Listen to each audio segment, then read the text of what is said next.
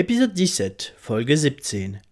Du miracle à la débâcle, Ludwig Erhard. Ludwig Wilhelm Erhard naît le 4 février 1897 à Fürth, en Bavière. Bien que son père soit catholique, il est baptisé protestant tout comme sa mère. Pendant la Première Guerre mondiale, le jeune Ludwig sera fortement blessé par une grenade qui nécessitera sept opérations. Bien que plus ou moins remis physiquement, il ne sera plus en capacité de se tenir debout pendant de longues périodes, ce qui l'empêchera de travailler au magasin de son père. Et c'est ainsi qu'il se tourne vers les sciences économiques. Alors qu'il n'avait pas le habitua, il fera des études aux universités de Nuremberg et Francfort et poursuivra sa carrière dans les sciences économiques. D'abord critique du national-socialisme avant 1933, il modifiera son discours afin de s'adapter au nouveau régime en place. Il existe encore un débat entre historiens sur la coopération d'Erhard avec le système hitlérien.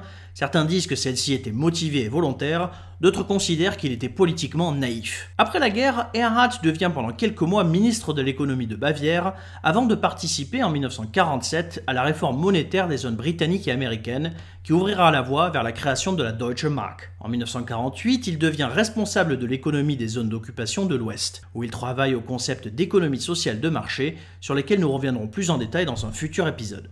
En 1949, Ludwig Erhard devient le Premier ministre de l'économie, un poste qu'il conservera durant toute la chancellerie de Konrad Adenauer, et c'est tout naturellement, et ce malgré l'opposition de son prédécesseur démissionnaire, qui lui succédera en octobre 1963. Sauf que le Bavarois ne restera pas longtemps à son poste. Dès 1966, la Maine de l'Ouest est frappée d'une violente récession qui remet en cause son modèle d'économie sociale de marché. Son expertise économique est mise à rude épreuve et l'autorité sur son gouvernement s'en voit fragilisée. Ainsi, les ministres libéraux du FDP démissionnent du gouvernement quand Erhard suggère d'augmenter les impôts afin de stabiliser l'économie allemande. Il tentera de constituer un gouvernement minoritaire fin octobre, mais proposera son retrait dès le 2 novembre, suite à quoi la CDU et CSU désignent Kurt Georg Kiesinger comme son successeur, qui formera la première coalition avec la SPD de l'histoire de la République fédérale. Erhard démissionne le 30 novembre et Kiesinger lui succède dès le lendemain. La carrière politique du père de l'économie sociale de marché avait été achevée par sa propre création.